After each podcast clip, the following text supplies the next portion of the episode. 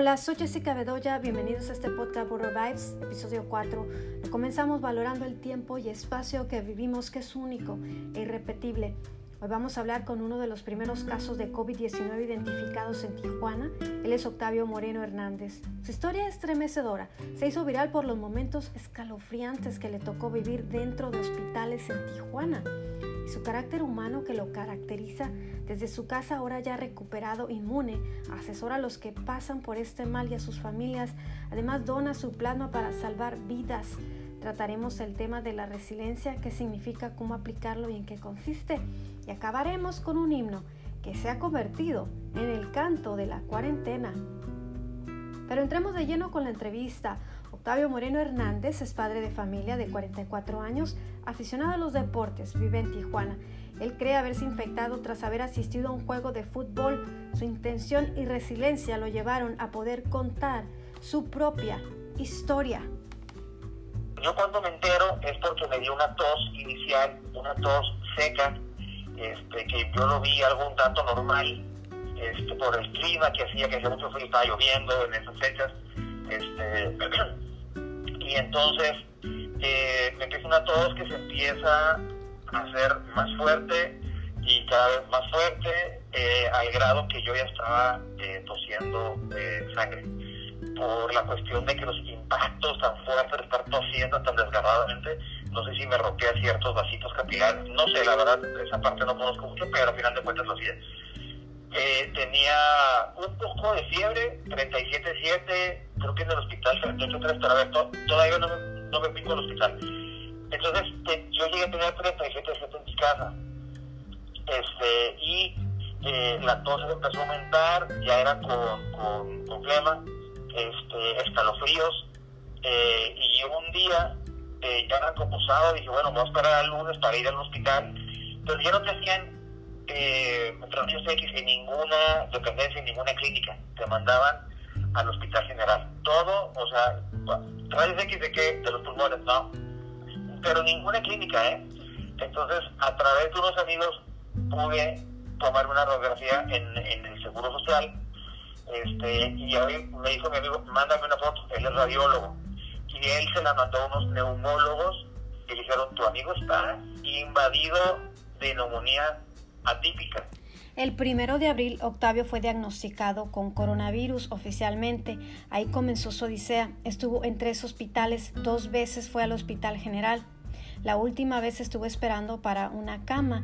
Él dice que hubiera cambiado rápidamente los 10, 11 días que estuvo en el hospital por los 200 o 300 días de encierro en su casa.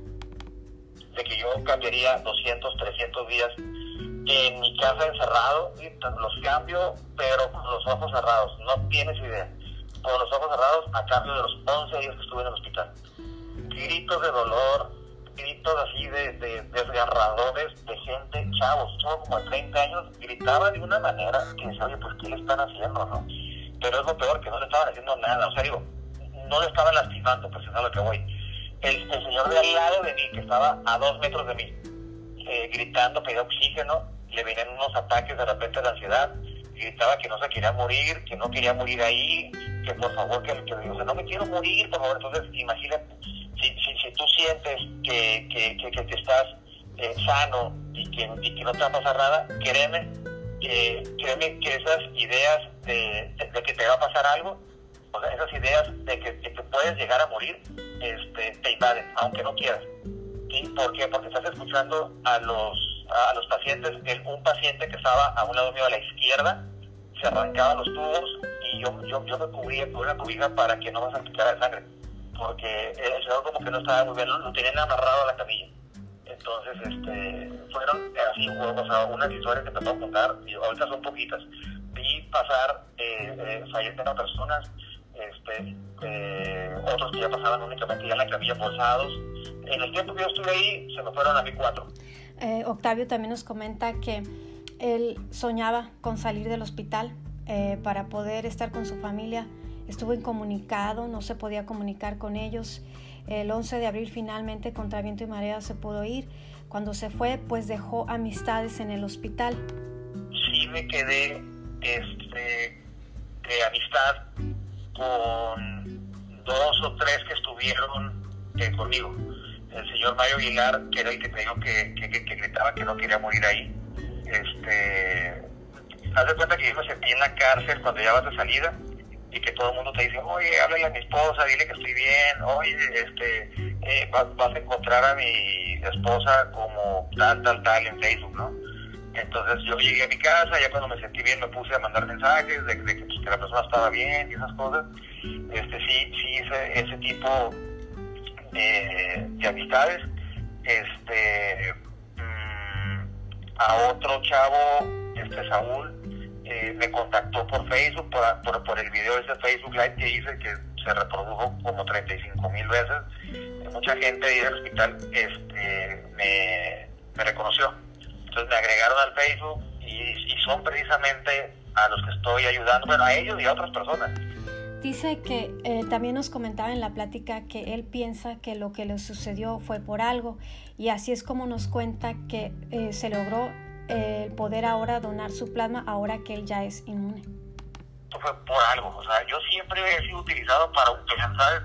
Entonces, eh, ahorita está lo del plasma. Eh, abro el Facebook y tengo una notificación de que me etiquetaron en una publicación. Entonces me meto a la publicación y era un doctor que pone que urgía un paciente que haya tenido coronavirus en cierto tiempo eh, eh, en, más de 20 días.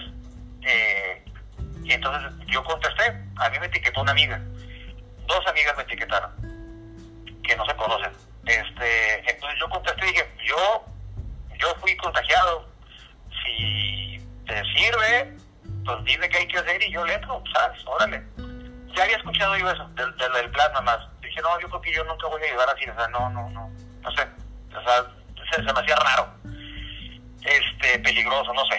Entonces me contacta el doctor y me dice, oye, nada más que qué grupo de sangre eres. A positivo. Dice, no me digas, es porque estamos buscando. Y es que te voy a decir una cosa, mi paciente es mi papá. Queremos agradecerle a, Octavio por este darnos la oportunidad de conocer su testimonio. Eh, también pues nos da mucho gusto que él haya vencido al coronavirus y también queremos pues eh, para todas esas personas que están pasando por este mal, pues enviarles mucha luz y que puedan también lograr la victoria frente a esta epidemia. Eh, vamos ahora a pasar a otro tema, que es el de la resiliencia, que está ligado de cierta forma con lo que están pasando muchos de los pacientes y muchas de las personas durante esta época difícil, y es la resiliencia. Y la resiliencia es la capacidad que tiene una persona a recuperarse frente a la adversidad para seguir proyectando el futuro. Es la fuerza interna que nos mueve para aguantar o superar traumas o sobrellevar malas etapas. Se dice que el resiliente afronta su problema, lo mira directamente, lo asume y sigue su camino. Reflexionemos en ese tema, en ser valientes, en enfrentar nuestros problemas y seguir nuestro rumbo. Y ahora vamos a concluir el podcast con un tema que está sonando a nivel Hispanoamérica. Se llama Resistiré y es el nombre de la canción que se ha convertido en el himno de la pandemia. Es un tema grabado por un grupo español dúo dinámico en los 80s. Habla precisamente del tema que tocamos el día de hoy, que es la resiliencia, que es la fuerza de superar la adversidad. La letra de la canción es muy significativa en estos tiempos que vivimos y dice así, es un pedacito.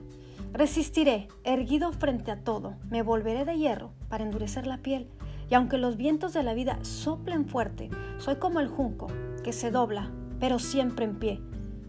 Resistiré para seguir viviendo, soportaré los golpes y jamás me rendiré, y aunque los sueños se me rompan en pedazos, resistiré, resistiré. Y así por nuestros sueños, sigamos de pie con esa actitud de frente. Los dejo por este episodio, pero recuerden todos somos uno. Mantengan su vibra alta. Soy Jessica Bedoya. Les mando un abrazo virtual y nos escuchamos en el próximo episodio de Border Vibes.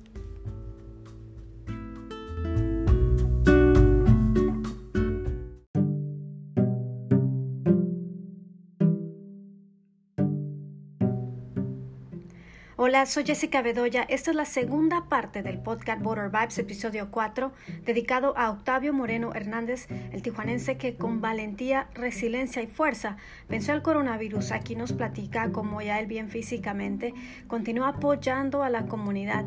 Dice que recibió una lluvia de ayuda y ahora la comparte. Y también el proceso completo de cómo se dio el donar su plasma de principio a fin. Sí, digo, lo que dices de la fuerza y eso sí, y también luego con mucha precaución. O sea, traigo guantes, traigo cubrebocas, y a la gente le digo, oye, este, en la capuela ahí traigo la distancia. Ya la, ya, ya la traigo seccionada, ¿no? Este, ¿Cuántas agarra? Nomás agarra una, ¿sabes?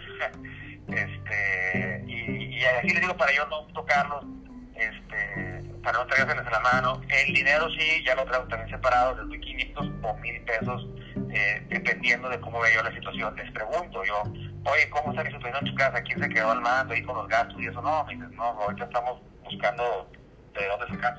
Ah, pues saco las bolsitas Ziplocs donde vienen mil pesos y se los doy, ¿no? Este, si los veo así como que, no, pues ahí estamos, sí, pero sí para, ah, les di 500, ¿no? O 1000, no sé. Entonces, este sí, lo que te quería agregar era eso que lo estoy diciendo con mucha este, protección, con mucho cuidado. Ajá, y este, no sé si me vas a preguntar lo del, plasma. Exactamente, ¿cómo surgió lo del plasma? Y cuéntame cómo fue el proceso. Es, mira, yo te puedo decir que si me pasó esto, fue por un, un, un plan de Dios para con la demás gente. Sí, este, otra cosa que no te he platicado y te lo voy a platicar muy rápidamente, de las mismas personas que te digo que me han estado agregando al Facebook, oye, mi hijo se siente mal, ¿qué hago? Ya dice paracetamol, yo no soy doctor, pero sé que lo primero que te dicen y que te dan es paracetamol. Este, no, no le he dado, dale de 500 miligramos cada 8 horas.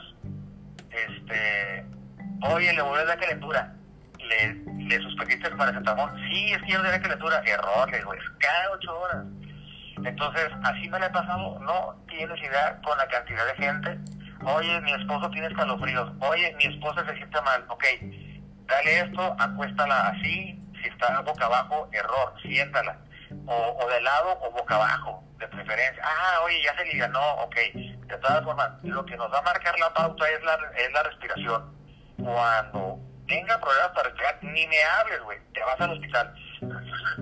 Entonces, este, no tengo ahorita la cantidad, la, la cuenta de cuántas personas tengo en el hospital ahorita, de, la gente que me habló. Les mandaba yo ambulancias, este, hacía todo lo posible porque los atendieran rápido. Este, entonces, hay gente que ya hasta salió del hospital. Yo, yo fui a ver a llevar de despensa ayer o ayer a uno. Este, oh, Octavio, gracias, mi esposa ya está aquí en casa otra vez, no sabes cómo te agradezco y aparte le volví a dar dinero y le volví a dar despensa. Este, y otra señora también, oye, gracias, mi hijo ya está aquí en la casa, y otros no han llegado al hospital, pero digo, aguántate poquito, aguántate poquito, pero no sabes que ya, ya se liberaron, muchísimos, muchísimos. Entonces, si yo serví para salvar la vida de uno, o a lo mejor yo ni me di cuenta. Con, con, con las entrevistas que tuve, que me entrevistó Televisa, Telemundo, Univisión, Frontera, después un periódico de, de Tijuana, y con el video que yo hice, sí, a mí mucha gente me escribió y me dijo, yo no creía, si no te veo porque te conozco, este, yo, yo no te lo neto y yo sigo saliendo a la calle. Entonces, si con esa persona que dejó de salir, dejó de infectar a 10, 15, o ese infectó, yo nunca voy a saber Sí, pero yo sé que esto fue por algo. O sea, yo siempre he sido utilizado para un ¿sabes? Entonces, eh, ahorita está lo del plasma. Eh, abro el Facebook y tengo una notificación de que me etiquetaron en una publicación. Entonces me meto a la publicación y era un doctor que pone que urgía un paciente que haya tenido coronavirus en cierto tiempo, eh, en, eh, en más de 20 días, eh, entonces yo contesté, a mí me etiquetó una amiga, dos amigas me etiquetaron, que no se conocen. Este, entonces yo contesté y dije, yo, yo fui contagiado, si te sirve, pues dime qué hay que hacer y yo le entro, ¿sabes? Órale. ya había escuchado yo eso, del, del, plasma más. Dije, no, yo creo que yo nunca voy a ayudar así, o sea, no, no, no, no sé, o sea, se, se me hacía raro, este, peligroso, no sé. Entonces me contacta el doctor y me dice, oye, nada más que qué grupo de sangre eres, A positivo. Dice, no me digas, es porque estamos buscando. Y es que te voy a decir una cosa, me dice, el paciente es mi papá. Este, ahí me doblé, ahí me doblé, dije, no, ya, o sea, que, que me hayan etiquetado, que sea A positivo, que haya tenido el coronavirus, me pedían 21 días, yo tenía 20. Sí, o sea, todo, dije, o sea, yo esas señales les hago mucho caso y que, ¿sabes qué? Te voy a decir una cosa, nada más que déjame preguntarle a gente, así, haz lo que quieras, me dice. Pero por favor, ayúdame. O sea, es para mi papá. Este, ellos tienen un banco de sangre aquí en, en, Tijuana. Y te lo platico para que sepas, y la gente que, que, que nos está viendo, escuchando, que sepan que esas personas saben lo que están haciendo. ¿sí? Entonces, yo le dije, ok, te veo mm, eh, mañana a las 8 de la mañana. Ahorita porque no puedo, pero mañana a las 8 ahí estoy sí, por favor, vete sin desayunar, bla, bla, bla. Entonces llego y este consta en que te eh, meten un, una aguja este, del antebrazo eh, y te sacan sangre y, la, y, y, entra a una máquina que es como una copiadora de esas de las grandes. Este, así, haz de cuenta que si tú no sabes qué, dices una copiadora. Pero tiene los, los tubos donde se ve la sangre entonces, por creo que es por fuerza centrífuga, eh, dividen, separan el plasma que tenemos en la sangre. Que yo por los, a mí me pedían 20, 21 días de haber tenido el virus, porque es el tiempo en el que te salen completamente los anticuerpos, ya completamente al 100%, que matan el virus, en este caso pues el coronavirus, ¿no? Entonces, eh, este, sacan la sangre y me la regresan. ¿sí? Cuando se la regresan, se siente en los labios eh, hormigueo. Pero ellos se dedican a eso. Entonces me dieron unas pastillas y me dijeron, cada vez que sientas eso, tómate una pastilla. Y sí, este, entonces eso me lo hacen, me lo hicieron ocho veces. O sea, estuve hora y media con el, brazo y ya no podía, ya no aguantaba tener el brazo así porque no lo puedes mover este, extendido, eh, lo quieres encoger. Así estaba yo así ya de, ah, ya, por favor, ya estuvo, ya, ya, ya, ya. Pero digo, pues, mentalmente, no sé, prendí la tele y, este, digo, me, prendí la tele para distraerme. Este, y te digo, fueron ocho veces y se lo iban a poner a las dos horas al señor. Porque el señor está grave. El señor estaba, estaba grave, ¿sabes? Que ya salió del cuadro gracias a lo del plasma.